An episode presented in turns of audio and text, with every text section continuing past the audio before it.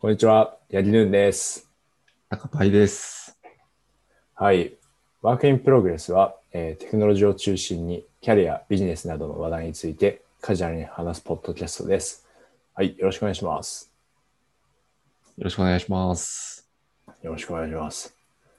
そういえば、今自分の会社では、あの、はいリモート会議に Google のハンガウト、ん今なんていうのかな、Google Meet を使ってるんですけど、うんうん。なんか最近あの、結構 UI がアップデートされて、あれ、高橋さんって何ですかそのリモート会議は。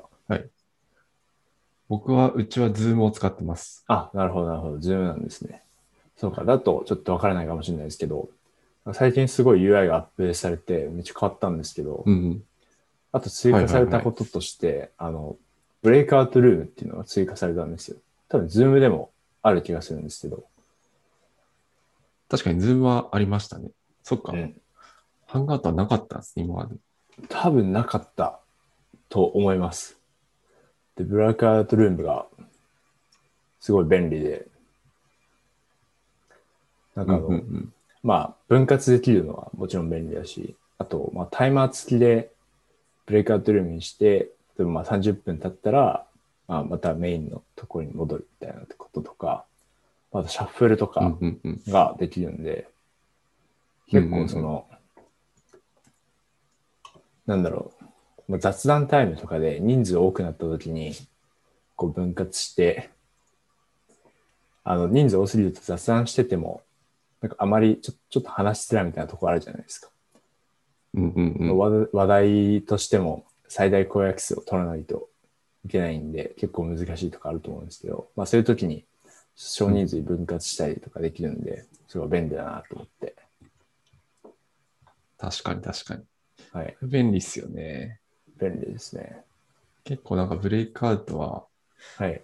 うちの会社も頻繁に使ってて、まあそれはもい雑談とかもそうですし、あとなんかワークショップとかで、はい。いくつかのグループに分かれてやるときとかも、ああ、なるほど。はい。あらかじめ班を作っといて、そこにブレイクアウトルームで、まあ、2、30分グループワークするみたいな使い方を結構してますね。なるほど、なるほど。確かにワークショップでも便利そうですね。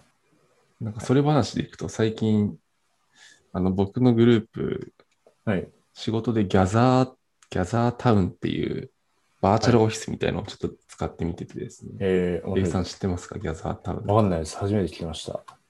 ギャザー .town で調べると出てくると思うんですけど、はい。ああ、今出てきました。これ結構面白くてですね。はい。おなんかな RPG んみたかいでドすッね。ト風、そうなんですよ。昔の RPG みたいな画面が出てきて、はい。でなんか自分のキャラクターがいて、うんで。それあの、キーボードで動かしながら 動かせるんですけど、はい。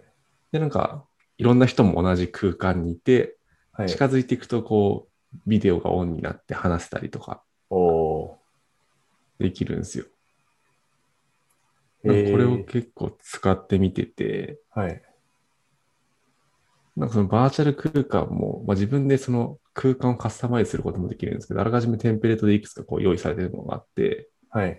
なんかこういくつか部屋が、部屋を作ったりができるんですよね。はい。例えばここは雑談スペースとか、はい。こっちはなんかミーティングの部屋とか、うんだったらなんか集中スペースの中でデスクみたいなところを作って、はい。で、なんか雑談するときはその雑談スペースに行って、はい。ちょっと話してみたりとか、うんいろいろやってみてます、今。なるほど。うん。これ結構なんか今んとこいい感じですね。あ、いい感じ無です。料で20、はい。はい無無料で20、25人かなぐらいまで使えた気がするんで、うん。うんなんかチームとか単位だったら、割と最初使ってみるのはありかなと思いました。えはい。画面共有とかも普通にできるし、ー、はい。まあ、このギャザー内でチャットとかもできるし、はい。あとあれっすね。 なんか、ポーカーとかできますね。テトリスとそうか、か。数読とか。えー、なんかそういうちょっっとなんかと。はい。遊びというか、なんかオブジェクトがいっぱい置けるんですよ。ホワイトボードとか、うんうんうん。それこそなんかそのパソコンのデスクとか、なるほど。なんかパソコンデスクとかは完全にその置物なんですけど、ホワイトボードとか、はい。テトリスとかって、なんかそのオブジェクトにインタラクションをつけれる、つけることができて、はいな。んかホワイトボードクリックしたときに、このホワイトボードのウェブサービスを立ち上げるみたいなことをやっておくと、はい。ホワイトボードの近くに行って、X ボタンを押すと、うん。ギャザー内でそれが立ち上がって、なんか複数人でホワイトボード使えたりとか、えあとポーカーで対戦できたりとか、ー、なるほど。あなんかそういう遊び心もあって、あ、はい。確かになかなか気に入ってます。なるほど。確かに最初、あの、まあ、リモートか会議を普通にやるよりめんどくさくなるんじゃないのって思ったんですけど、まあ、確かになんかそういう要素あると面白いですね。そうなんですよね。はい。で、まあ、そのズームとかハンガーとするときって、はい。なんだろうな、もともとあらかじめミーティングで抑えられてたら、まあ、スムーズにいけると思うんですけど、はい、ちょっと話したいなみたいなときって、一回こう、スラックかなんかで、うんちょっと今いいですかみたいな、ワンクッション挟んでから、ズームなり、ハンガーと起動して、みたいな感じだと思うんですけど、そうですね。ギャザーだと近くに行って、はい。なんかベルボタンみたいな、ドアノックみたいなはい機能があるんですよ。えー、なるほで、ど。そうすると相手にこう、は通い。知がいって、はい。で、相手はそれ出れるときは、もうそのままビデオオンとかにして出れるし、出れないときはなんか無視してれば、なんか今ちょっとゴニョゴニョやってんだなみたいなのうでんさせれるんで、なるほど。そこのハードルはちょっと下がる気がしますね。えー、なんかそのベル、ベルすら送れないモードみたいなのもあるんですかなんか集中モード。ビデオ送らないモードあんのかなああ、いや、今んとこ見つけられてないかもしれないですね。あ、そうなんですね。でも、ベル、なその、今話しかけないでっていうのは、無視し続けることで伝える感じなんですね。今はそうっすねな。なんかその辺ルールで結構はい。やりくりした方がいいかなと思ってて、この場所にいるときはもう今集中中だから話しかけないでくださいとか、うん。っなるほど、なるほど。ていうふうにした方がいいかなと思ってます。え、でも面白いですね。確かに。確かにリモートだとそこは結構ネックになりますよね。その、軽うくんうん。ちょっと話したいだけでも、い一回スラックでワンクッション入れて、あとまあミーティング取ってみたいな、時間入れてみたいな感じで、うん。はい、その軽く話すのハードルが結構高いんで、うんうんはい。それが緩くなるのはなんかいいっすよね。あとなんか、リモートだと結構、一人一人やっていくっていう、割とその、なんだろう、その、人とのつながりが見えづらいみたいなところがあると思うんですけど、リモートオフィスにはい。チームメンバーが、まあ、その、バーチャルでもいると、一緒に仕事してる感が出ていいですね。うんうん。うん。多そう分なんけで結構一緒に仕事してる感、すごい出るんじゃないかなって思う、思いますね。出ますね。うんその普通にデスクが並んでて、横のデスクでこうん。はい。う、この人が作業してるみたいな感感じになるんで。うん。これ面白いかもしれないですね。うん。まあ多分結構これって、まだ開発途中みたいな感じだと思うんですけど、もう、なんか他のツールとの連携みたいなのできるんですかね。それはできないんですかあ、どうなんだろうな。なんか一応 Google カレンダーとかの、カレンダーアプリとの連携とかはあったような気がするんですよね。ほうほうほう。えーななんんか、か、なんかは今のところはないかな。はい。あ、理解です。あ、あ、なんか、ハンガーアウトとかの、ハンガーアウトでビデオ通話とかできたらいいのかなとか思いましたね。うんうんうん。そうっすよね。。はいい。チャットもスラックあるし、まだ難しいか。いや、でもいいですね。ちょっと自分を見てみようと思いました。いはい。ぜひぜひ。やそんなところで、では、ちょっと長くなってしまいましたが、じゃあ今日のメインテーマに入っていきますか。はい。はい。で今日のメインテーマはですね、ちょっとなんと、ありがたいことにですね、初めてお便りをいただきました。あおおー、ありがとうございますり。がとうございます。で、初ですね。はい、嬉しい。初です。いや、もう、待ちに待ったお便りですね。うん。こういうことをやってみたかったっていう感じなんですけど、まあ、ラジオネーム、ラジオネームでいいっすよね。まあ、はい、ラジオネームが、えっと、マッチョメロンさんですね。マッチョメロンさん、ありがとうございます。おーありがとうございます。はい。で、ちょっと2つ質問いただいてたんですけど、そのうちの1つにこ答えていければと思います。はい。で、質問が、と AI エンジニアに転身される際に、どのような順番で、どのような学習を行ったか、お聞かせいただきたいです。という質問でした。はい。結構、キャリア雑談寄りの話にですね。まあ、これは多分主に高パイさんに向けての質問だと思うんですけど、なるほど。転身される際に。はい。そうですね。どのような順番でどのような学習を行ったか。これは昔なんかブログを書いた気がするな。なんか僕転職ししたのが2018年なんで、多分若干情報が古いんですね。3年、て、 3年くらい前、2年半くらい前なんで、はい。まあ、ちょっとそれを前提に当時のことを思い出しながら話していくと、はい。僕勉強したのが、まあ、大きく分けて3つあって、まあ、はい1つは本ですよね、うん技術。技術書を使って勉強すると。はい。で、2つ目があの動画系ですね。コーセラとかユーデミーとか、はい。まあ、あなたが使いましたっていうところと、うん。あとはなんか手を動かすときにカグルを使って勉強してましたっていううんまあ主に。この3つを使って勉強してました。はい。今どういう順番でっていくと、まずは、なんかその機械学習ってそもそもないやみたいなところで、うん。なんか当時最初に読んだのが、はい。優しく学ぶ機械学習を理解するための数学の基本っていう本を読んだんですよね。えー、初めて聞きましたね。マイナビから出てる本で、はい。なんかお姉さん2人がこう会話形式ではい。機械学習に使う数学のことをこう話してくれるっていう本で、まあ、うん非常に分かりやすくて読みやすい。はい。なるほど。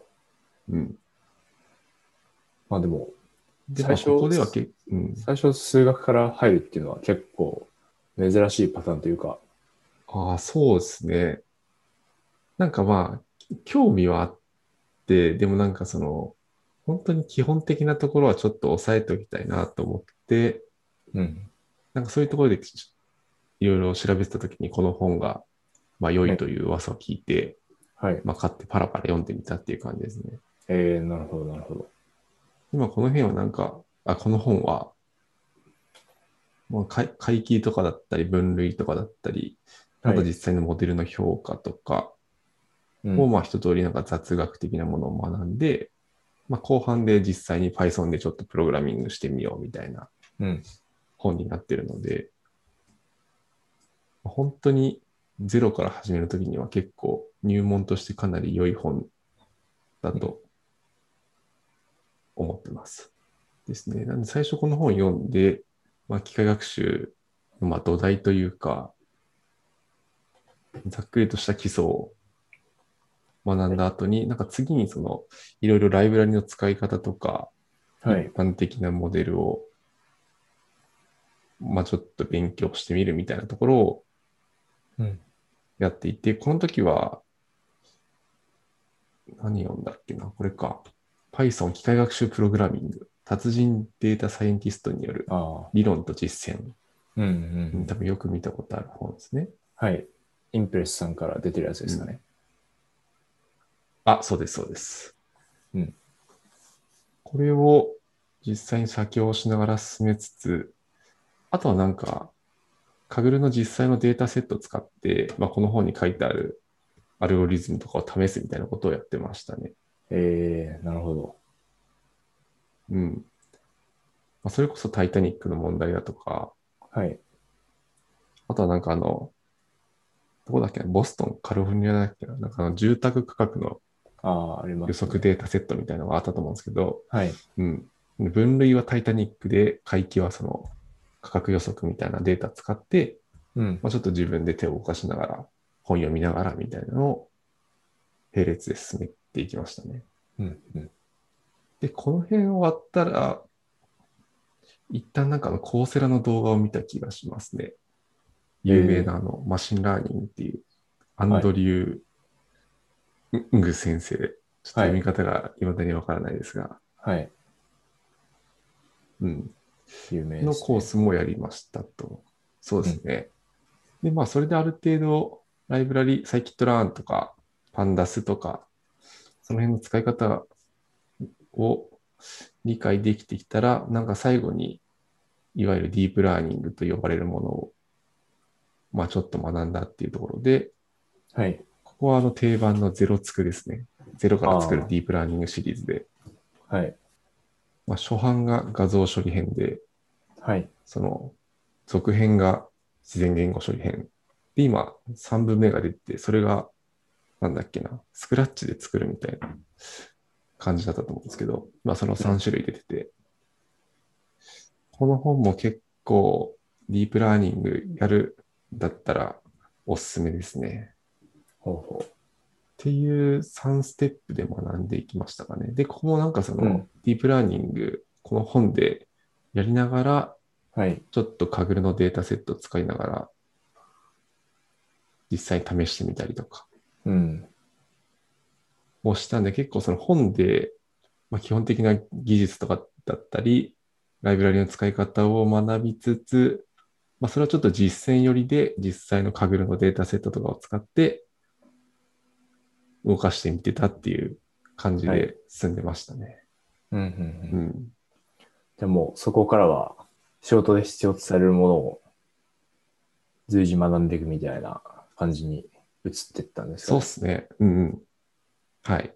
今完全に、そうですね。自分のやりたい分野に特化してはい。学んでいってるって感じですね。うん。でも、なんかすごい高パイさんの学習パスは真似しやすいですね。うん。はい。そう言っていただけると嬉しい。はい最近、最近だと多分もうちょっと、なんて言うんだろうな。いいいい本というか、はそれこそ入門者に優しい本とかがもっと出ているかもしれないんで、うん、もしかしたらまあ、その使う媒体っていうか、その本自体は別のやつがいいのかもしれないですけど、はい。その学ぶステップというか、その辺は結構このステップで良かったんじゃないかなと思いますね。土台を作って、まあ、ライブラリとか使い方とか一般的なモデルを理解しつつ、はい。まあ、いろんなデータセットでそれ実践してみたいな。うん。誰かメンターの方はいらっしゃったんですかそれとも、まあ、自分で調べて、そこに行き着いたんですかああ、この時は自分で調べていってましたね。えで、なんかこの頃ちょうど2018年ぐらいにツイッターを始めて、えはい。で、結構なんかその、モチベーションを維持するというか、うんツイッターで、まあいろいろ界隈の人をフォローしてはい。おくと、まあそこから情報が流れてきたりとか、うん。モチベーション維持になるんで、そういったことはしてたりしましたけど、なんはかい。メンターとかそういう人はいなかった気がしますね。うんうんうん。なるほどです。まあ、そうなんです自分も結構、自分も、まあ機械学習勉強した時期ありましたけど、でも、うんうん。割と、割と何でもやるみたいな感じでしたね。多分、効率悪かったと思います。あ、なるほど、なるほど。はい。何でもっていうのは、興味があるところは、とりあえず手を出すみたいな感じですか。あ、えっと、そうですね。あとは、あんまり順番とか意識せずにやってた気がしますね。うん。うんうんうんはい。あの自分やったのは、あの、オライリーの入門 Python3 っていう本とか、うん。はいはいはい。あの、まあ、ヘビが写ってる分厚い本があると思うんですけど、あれとか、オライリーの、うんうん。なんだっけかな、ちょっと名前忘れちゃいましたけど、サイキットランで始める機械学習とかっていうのがあった気がする。ああ、ありました、ありました。はい、あれとかやってましたね。写経して、うんうんうん。はい。あとは、あとは、ウダシティのナノディグリーもやりましたね。うんうんうん。データサイエンティストナノディグリーっていうのがあるんですけど、それもやりましたね。ええはい。あんまり順番考えてない。それはなん多か分実際に、はい。うんうん。その、うだ式のやつは手動かしながらはい。なんかやってくみたいなやつですか、Python 使って。あ、そうです、そうです。はい。うんうんうん。なるほど。そうですね。まあ今だと結構カグル系の本も出てるんで、はい。まあそれから始めてみるのもいいかもしれないですね。実際の実データを使ったうん。そうでカすグ。ルのスタートブックとか、うん、カグルでかつデータ分析の技術とか本も出てるので、はい。それから始めてみるのも良いかもしれないですね。確かに。データデータサイエンス系はカグルがあるんで、実践の方がハードル低いですよね。そうですね。まさに。カグルとか見てれば、まあノートブックとかも公開してくれてるんで、はい。そこからいろいろ学べたりもするんで、うん。そうですね。あそこで環境もあるし、実行環境もあるうんうし、んうん。データもあるっていう感じなんで。確かに確かに。そうですね。そんな感じですかね。なんかまあ一つポイントはあれですかね。なんかその、難しい数学とか、まああの、なんていうんだろう、難しいの定義は難しいですけど、 はい。そのやっぱりなんか最必要最低限のスキルを一旦学んで、そこから実際にうん。実データ使ってちょっと課題解決みたいなモデリングしてみるみたいなことをするのがいいかなと思ってます。うん。めちゃくちゃ数学の基礎からもう100%徹底的に学んでやるみたいな意気込みだと結構辛い気もするんですよね。まあそれが面白い人もいるとは思うんですけど、はい。なんかその機械学習の面白さに気づかないままそこで挫折しちゃうみたいなのは結構もったいない気がするんで、はい。ところどころ楽しいなみたいなのを感じながら進めるといいのかなと思ったりしてます。うんうんうん。はい。じゃあ、そんな感じで回答になってますでしょうか、マッチョメロンさん。はい。マッチョメロンさん、ありがとうございます。ありがとうございます。はい。じゃあ、ということで、本日は、えっと質問回答第1回ということで、マッチョメロンさんからいただいた質問に関して、えーお答えしました。はい。で、引き続き質問やコメントは Google フォームや Twitter のハッシュタグ、VIPFM ですね。VIPFM でお待ちしております。本日もご視聴ありがとうございました。来週またお会いしましょう。お会いしましょう。バイバイ。 And now, a short commercial break. エンジニアの採用にお困りではないですか候補者とのマッチ率を高めたい、辞退率を下げたいという課題がある場合、ポッドキャストの活用がおすすめです。音声だからこそ伝えられる深い情報で、候補者の興味・関心を高めることができます。ピトプでは、企業の採用広報に役立つポッドキャスト作りをサポートしています。気になる方はカタカナでピートパと検索し、X またはホームページのお問い合わせよりご連絡ください。